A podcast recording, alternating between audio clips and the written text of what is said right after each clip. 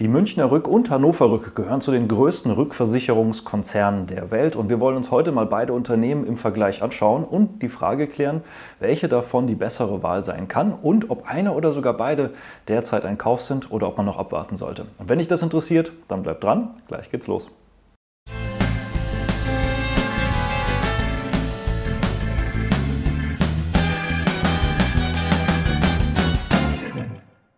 Hallo und herzlich willkommen auf meinem Kanal. Mein Name ist Maximilian Gamperling und wir sprechen heute mal über Rückversicherer, genauer gesagt über Münchner Rück und die Hannover Rück. Die Münchner Rück hatte ich ja schon mal in der Aktienanalyse, verlinke ich gerne hier mal im Video, das Video aus 2022, aber die Hannover Rück, die schauen wir uns heute hier das erste Mal an und vor allen Dingen jetzt eben auch im Vergleich zum großen Wettbewerber der Münchner Rück. Das Ganze basiert wie immer auf der Umfrage in der YouTube Community, das heißt, wenn ihr äh, Aktien habt, die in die Abstimmung mit aufgenommen werden sollen, schreibt sie gerne unten in in die Kommentare. Wir schauen schon immer darauf, was sich natürlich auch häufig gewünscht wird, was aber auch sinnvoll ist, gerade äh, zu analysieren oder zur Abstimmung zu stellen und stimmt natürlich äh, im Zeitraum von Samstags bis Dienstags mit ab, welches Unternehmen im Moment das Richtige ist. Dazu einfach in die YouTube-Community gehen, samstags bis dienstags reinschauen, abstimmen und das mit den meisten Stimmen kommt dann nächsten Freitag dran, wenn nicht gerade irgendein Feiertag oder so dazwischen ist. Ansonsten starten wir jetzt mal mit dem langfristigen Blick auf die beiden Unternehmen und gehen da erstmal darauf ein, wie sich die Kurse Kurse ganz generell entwickelt haben. Und da gehen wir hier auch nur zurück bis 2002. Nicht, weil die Münchner Rück nicht schon länger an der Börse ist, sondern die Hannover Rück ist noch nicht ganz so lange an der Börse. Und dementsprechend haben wir hier nicht so diesen ganz langen Blick, wie wir vielleicht bei manch anderer Aktie hätten. Was wir hier aber schon sehen können, ist diesen deutlichen Abstand in der Kursentwicklung.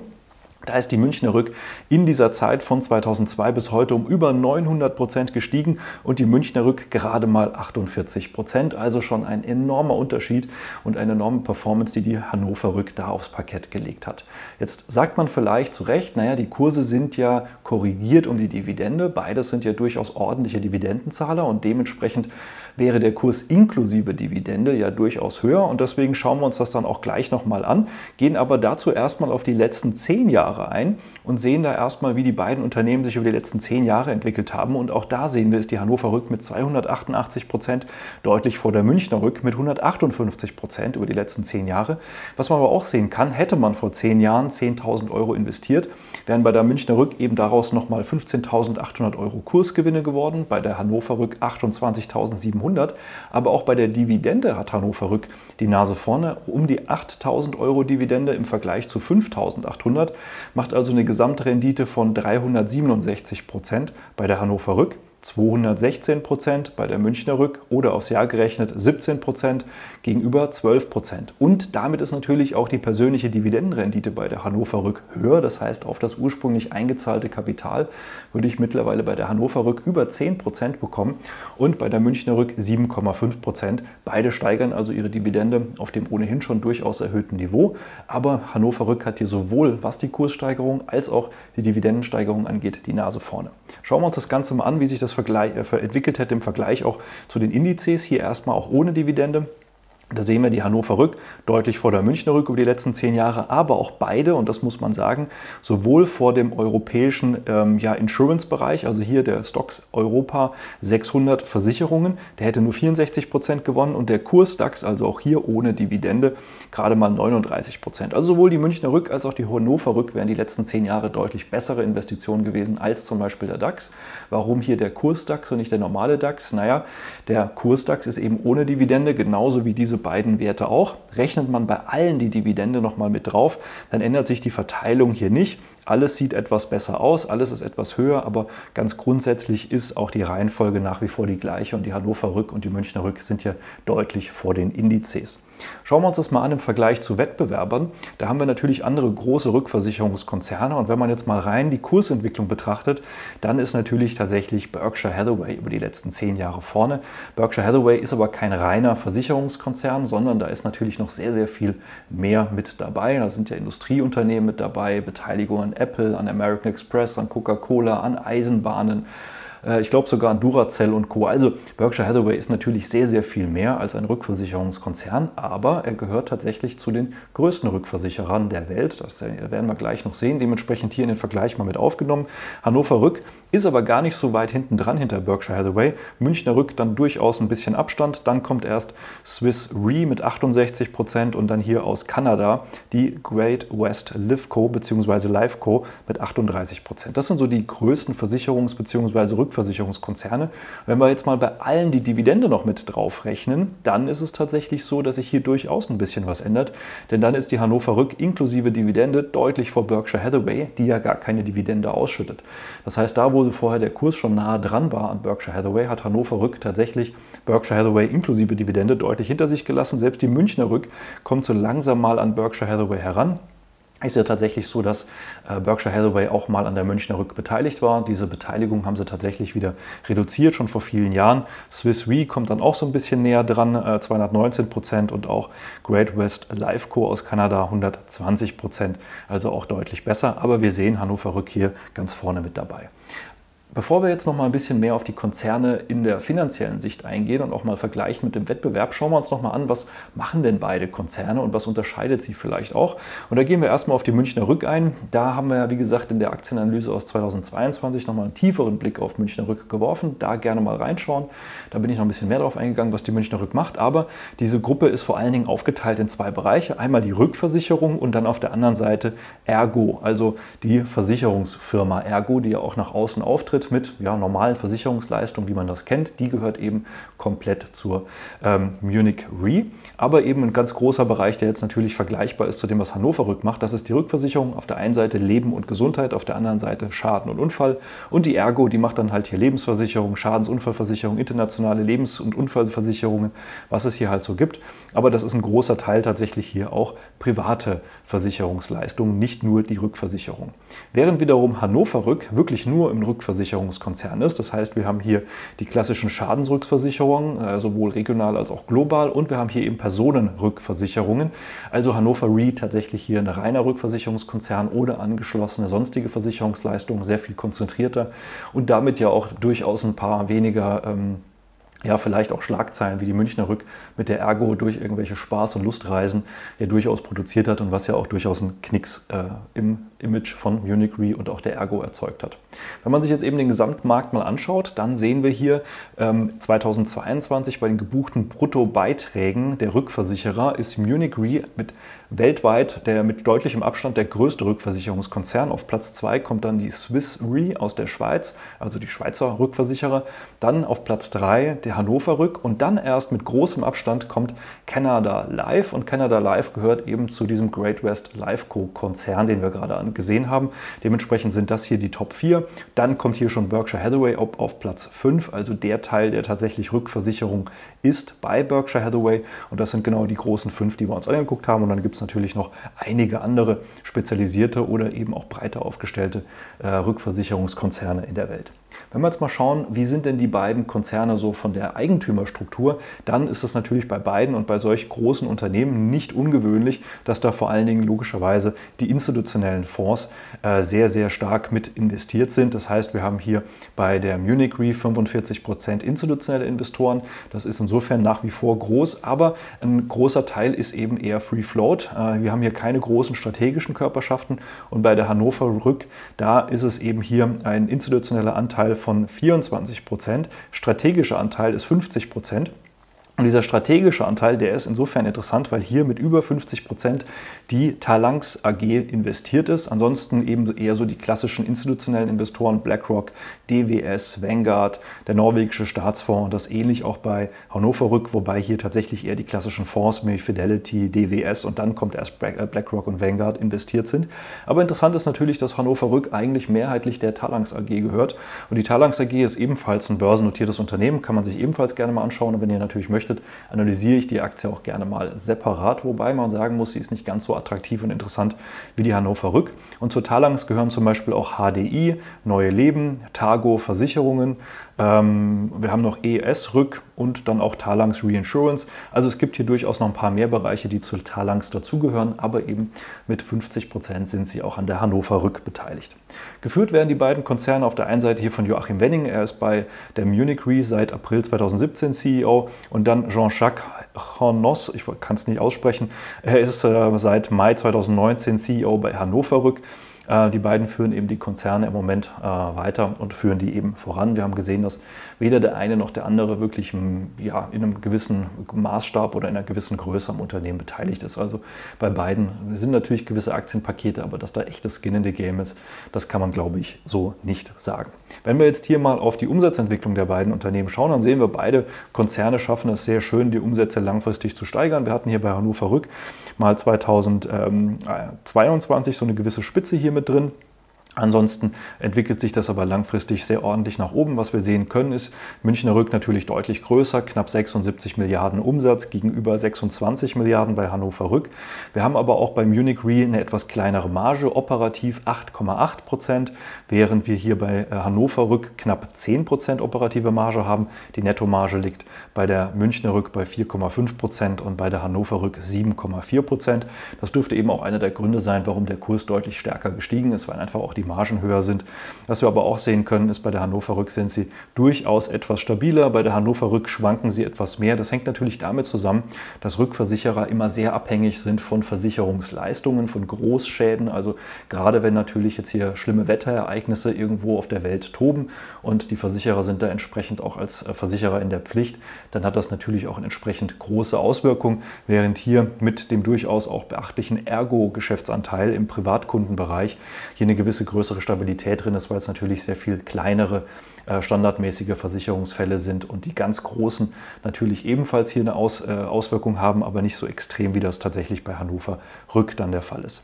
Wenn wir auf das Wachstum im Umsatz schauen und gucken hier mal in die Tabelle vom Aktienfinder hinein, dann sehen wir, dass die Münchner Rück durchaus auch langsamer wächst. Wir haben hier über die letzten fünf Jahre ein Umsatzwachstum von 5,8 Prozent, bei der Hannover Rück von 6,7 Prozent. Auch die letzten zehn Jahre nimmt das eher sogar noch zu, dieser Abstand. Da haben wir bei äh, Münchner Rück 2,7 Prozent und bei der Hannover Rück 6,7 Prozent. Also beim Umsatz ist auch hier Hannover Rück deutlich stärker im Wachstum als die Münchner Rück. Beide Konzerne sind tatsächlich global aufgestellt und sind hier in sehr, sehr vielen Ländern aktiv, was wir auch in beiden Unternehmen sehen. Der größte Anteil des Umsatzes kommt aus den Vereinigten Staaten. Ähm, dann ist es so tatsächlich bei der Hannover Rück kommt dann der nächstgrößere Anteil aus Asien, während das bei der Münchner Rück hier aus Deutschland ist, was natürlich hier auch mit der ähm, Ergo zusammenhängt. Das heißt, beide sind tatsächlich international aktiv und beide haben ihren Schwerpunkt in Amerika, was natürlich auch ein sehr großer Markt ist und dementsprechend auch gut, dass sie da aktiv sind, aber sie sind breit aufgestellt und überall auf der Welt. Und wir haben es ja gerade schon gesehen, was hier die Umsatzverteilung nach Segment angeht, dann hat Hannover Rück diese beiden äh, Versicherungsbereiche, einmal eben hier Property and Casualty, also sozusagen Sachversicherungen. Das macht hier auch den größeren Anteil am Umsatz bei Hannover Rück aus. Und wir haben hier bei der Münchner Rück ebenfalls das, dass natürlich hier gerade die Sachversicherungen, die Rückversicherungen hier den größeren Anteil ausmachen, aber wir haben hier eben auch noch die Ergo-Umsätze, vor allen Dingen eben hier die Ergo-Lebens- und Gesundheitsversicherungen, die hier einen großen Anteil mit ausmachen. Wenn wir mal auf die Gewinn- und Cashflow-Entwicklung gehen, dann sehen wir eigentlich bei beiden Unternehmen langfristig eine leicht positive Entwicklung, keine richtig stark positive Entwicklung. Wir sehen vor allen Dingen bei der Münchner Rück auch immer wieder diese Einbrüche hier. Das hat man aber auch tatsächlich bei der Hannover Rück, dass man immer wieder diese Einbrüche hatte. Bei der Münchner Rück ist es dann aber durchaus auch eben hier so, dass wir mittlerweile negativen freien Cashflow für 2022 ausweisen mussten. Das war hier bei der Hannover Rück nicht der Fall. Die Hannover Rück hat sogar eher eine neue Spitze markiert 2022, was den freien Cashflow angeht. Auch ansonsten kann man sagen, hier ist immer mal wieder so ein Teil, wo die Dividende bei der Münchner Rück nicht durch den Gewinn gedeckt ist. Bei der Hannover Rück war das weniger ein Problem. Also wir sehen hier schon durchaus bei der Hannover Rück, dadurch, dass das Unternehmen in Summe stärker wächst, ähm, hier auch ein etwas stärkeres Wachstum eben im Gewinn, als wir das bei der Münchner Rück sehen. Und das zeigt uns hier auch die Tabelle im Aktienfinder. Wir haben hier ein Gewinnwachstum bei der Hannover Rück von 13,5 Prozent, bei der Münchner Rück von 9,8 Prozent in den letzten fünf Jahren und über die letzten zehn Jahre sind es auch 8,2 im Vergleich zu 2,9 Prozent. Also auch hier äh, durchweg die Hannover Rück ein stärkeres Wachstum, sowohl beim Umsatz als auch beim Gewinn. Und was man eigentlich auch sehen kann, ist tatsächlich, dass der Gewinn hier äh, etwas stärker gewachsen ist in den letzten fünf Jahren als beim Umsatz und auch das ist eine schöne Sache. Ob das jetzt weiterhin so der Fall ist, das muss man beobachten. Wenn man sich mal den Gewinnfluss beider Unternehmen anschaut, dann sieht man, gerade die Hannover Rück hatte jetzt eben in der Inflationsphase mit äh, Betriebsaufwandssteigerungen von um die 21 Prozent zu kämpfen, während die Münchner Rück gerade mal 6 Prozent Kostensteigerung hatte. Aber das Ganze eben hier unten auch auf Basis von einer höheren Marge. Davon musste man jetzt einfach ein bisschen abgeben. Aber ansonsten muss man mal beobachten, wie sich das dann tatsächlich weiterentwickelt. Wenn wir die Bilanz der beiden Unternehmen hineinschauen, dann sehen wir bei beiden eben hier langfristig eher eine steigende äh, Bilanz, auch wenn bei Hannover Rück es jetzt hier letztens eine Korrektur gegeben hat. Aber ansonsten muss man sagen, vom Grunde her haben wir hier eine sehr solide Bilanz. Ja, die Gesamtschuldenquote ist hoch, aber das ist bei Versicherern nicht ungewöhnlich. Man muss ja auch dazu sagen, zur Gesamtschuldenquote gehören natürlich auch die zinsfreien Schulden. Das sind natürlich dann auch die Kundeneinlagen, die dann verwaltet werden.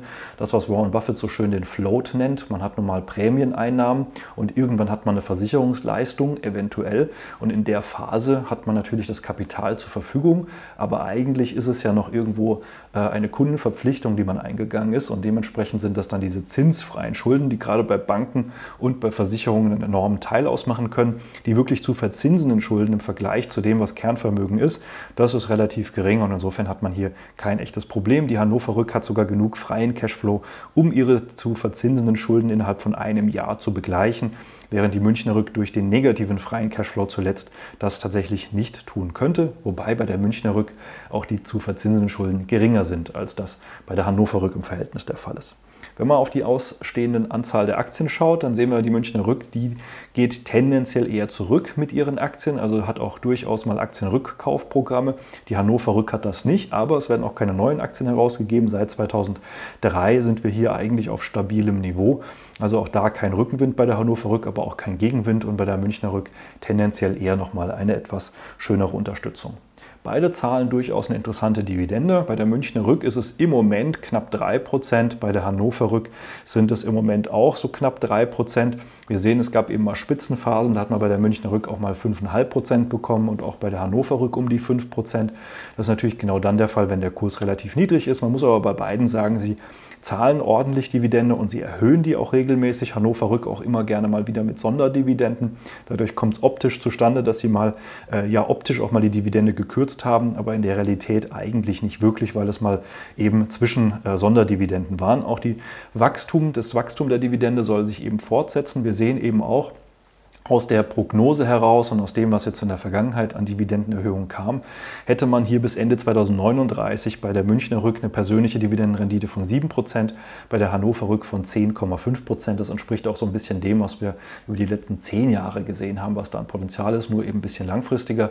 Und umso mehr man natürlich ausschüttet, umso schwieriger wird es dann natürlich auch diese Steigerungsraten aufrechtzuerhalten. Aber beides durchaus interessant in die Dividendenzahler, aber auch Dividendensteigerer.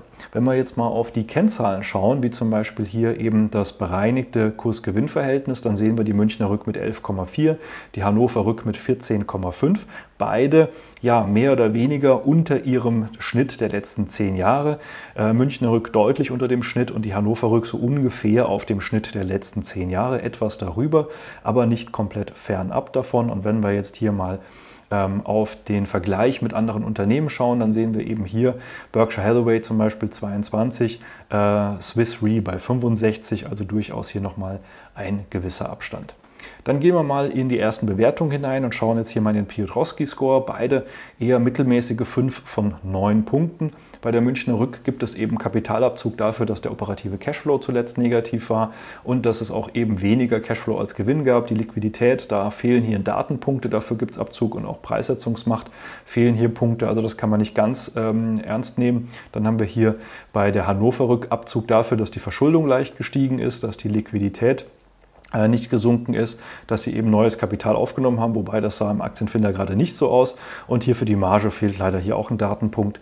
Äh, also ist nicht ganz aussagekräftig, aber es ist jetzt auch nicht einfach äh, absolut grün, sondern es gibt durchaus das eine oder andere, wo ja gerade hier bei der Münchner Rück mit dem Thema Cashflow, und das hatten wir gerade schon auch im Aktienfinder gesehen, nicht ganz optimal sind. Wenn wir in den Levermann-Score reinschauen, dann sehen wir auch, beide haben hier gerade ein Halten-Rating, kein Kauf, kein Verkauf. Punktabzug gibt es hier vor allen Dingen beim KGV über die letzten fünf Jahre bei beiden Unternehmen.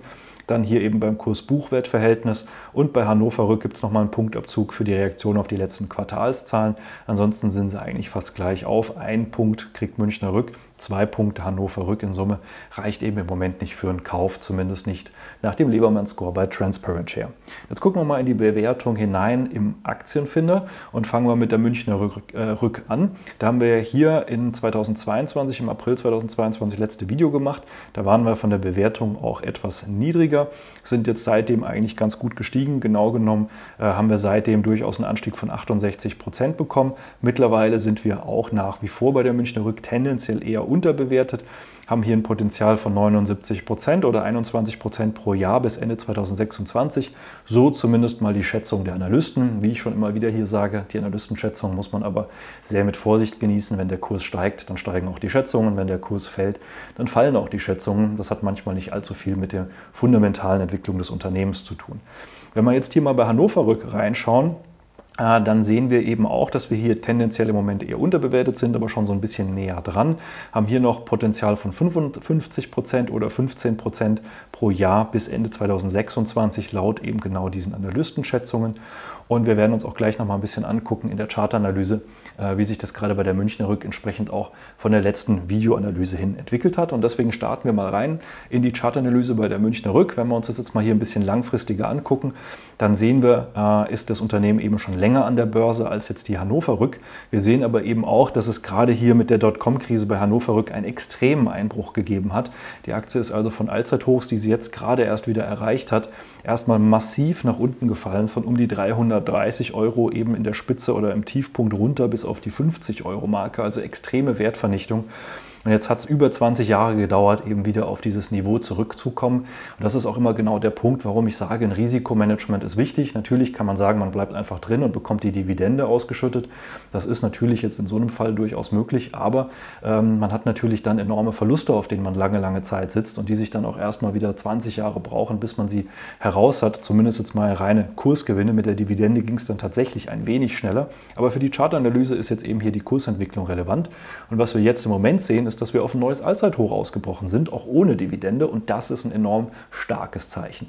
Es ist vom Prinzip her immer gut, da darf man auch keine Höhenangst kriegen, sondern vom Prinzip her ist es tatsächlich immer gut, wenn eine Aktie sich eher auf Allzeithochniveau befindet. Ja, es gibt zwischendurch Phasen, die sind einfach dann zu hoch und dann gibt es Korrekturen, aber rein Grundsätzlich muss man sagen, spricht es für die Stärke eines Unternehmens, wenn man sich im Bereich des Allzeithochs bewegt. Ob das dann ein Einstieg ist, das werden wir gleich besprechen, aber tendenziell ist es schon mal erstmal ein schönes Zeichen. Wir sehen so seit der Finanzkrise auch mehr oder weniger einen Aufwärtstrendkanal. Der wird immer mal wieder über- und unterschritten. Also die Münchner Rück ist schon etwas auch, wo man manchmal ein bisschen stärkere Nerven braucht, weil es durch, äh, durchaus eine höhere Volatilität gibt. Das ist also so etwas, das legt man sich rein, freut sich vor allem auf die Dividende. Und ansonsten guckt man eher langfristig rein, weil zwischendurch kann einem das schon mal Nerven rauben. Aber auch hier, das sehen wir und das ist genau das, was ich meine sind wir jetzt in diesem Trendkanal eher so im oberen Bereich angekommen. Das heißt, nach diesem extrem starken Anstieg, den man jetzt hier gerade so die letzten ein, anderthalb Jahre erlebt hat, da ist es jetzt durchaus auf diesem Allzeithochniveau, vielleicht dann Anfang 2024 mal an der Zeit auch mal für einen größeren Rücksetzer.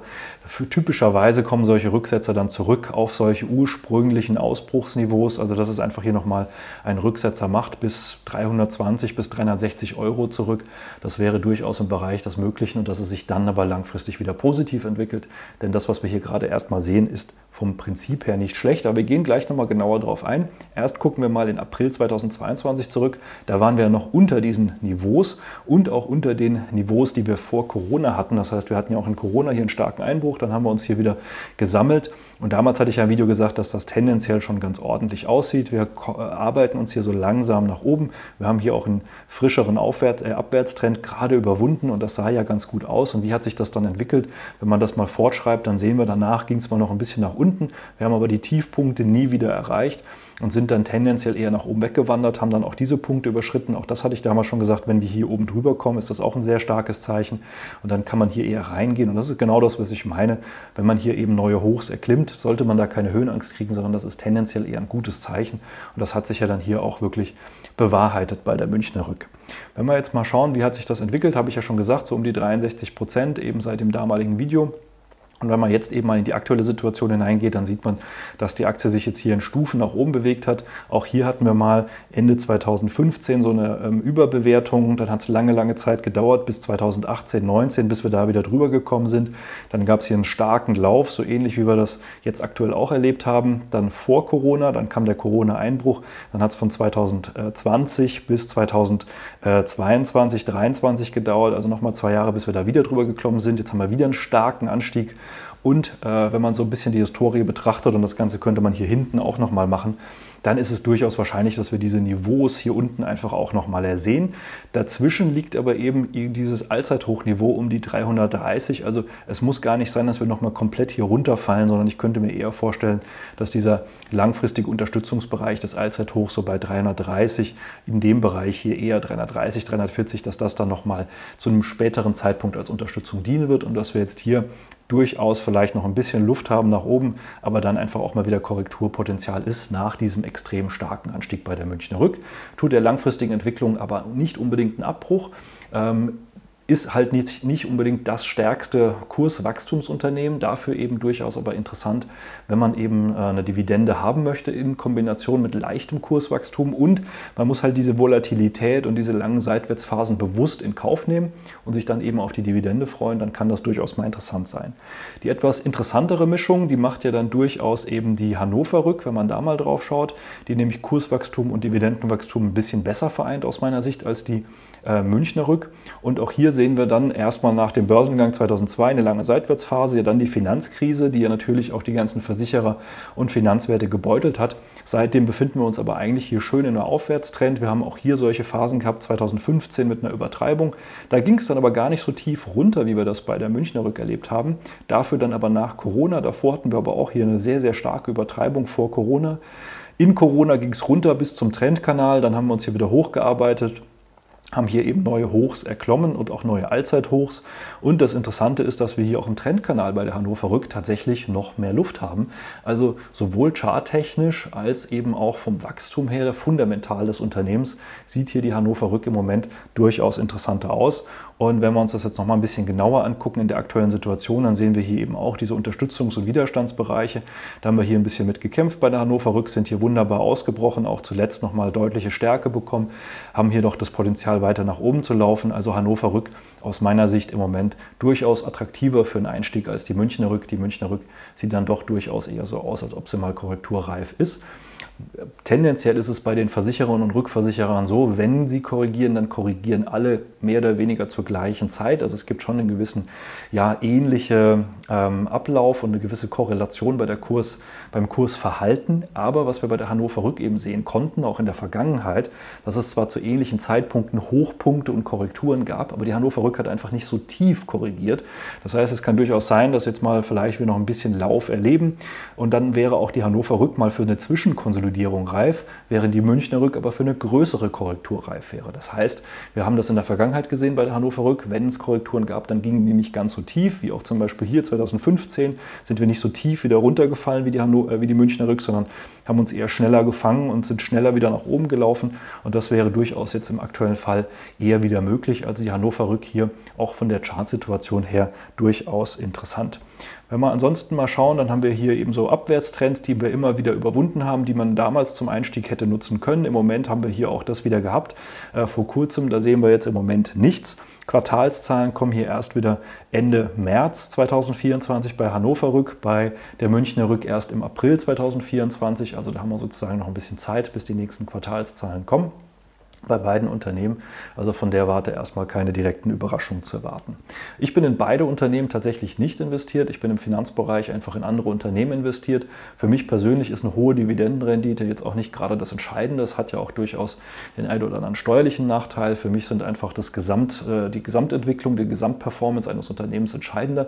Da ist zumindest mal die Hannover Rück aus meiner Sicht die interessantere Wahl. Aber es gibt da durchaus eben auch andere interessante Unternehmen, die ich auch schon mal hier auf dem Kanal analysiert investiert hatte. Im Finanzbereich bin ich dann zum Beispiel jetzt nicht unbedingt in Versicherungen, aber zum Beispiel in MSCI auch investiert, habe ich ja auch schon mal analysiert, verlinke ich gerne hier im Video. Aber für dich kann das natürlich vielleicht genau das Richtige sein, wenn du zum Beispiel schon heute von der Dividende leben musst oder möchtest und natürlich trotzdem jetzt nicht komplett auf Wachstum verzichten möchtest. Dann können natürlich diese Unternehmen durchaus auch mal interessant für dich sein. Beide grundsätzlich interessant, in unterschiedlichen Phasen interessant und vielleicht auch für ein bisschen unterschiedliche Ansätze und Strategien. Aber beide können durchaus interessant sein für dich. Und wenn du wissen möchtest, ob das auch für dich das Richtige ist oder wie du dein Depot in Summe aufbauen kannst, oder ob es vielleicht noch andere interessantere Unternehmen gibt, die auch vielleicht für deine Situation besser geeignet sind, dann melde dich gerne mal für ein kostenloses Strategiegespräch. Dann schauen wir uns an, wo du stehst, was deine Ziele sind, ob und wie wir dir dabei weiterhelfen können und können dir aber natürlich auch schon im Strategiegespräch einiges an Input geben, wie da die richtige Strategie für dich aussehen kann. Ansonsten wünsche ich dir jetzt erstmal eine schöne Vorweihnachtszeit oder falls du es über Weihnachten anguckst, dann hoffentlich eine schöne Weihnachtszeit, guten Rutsch ins neue Jahr. Aber wir sehen uns hoffentlich noch in weiteren Videos. Dir auf jeden Fall alles Gute an der Börse, viel Spaß mit der Jahresendrallye und ja, dann bis zum nächsten Video. Mach's gut. Ciao.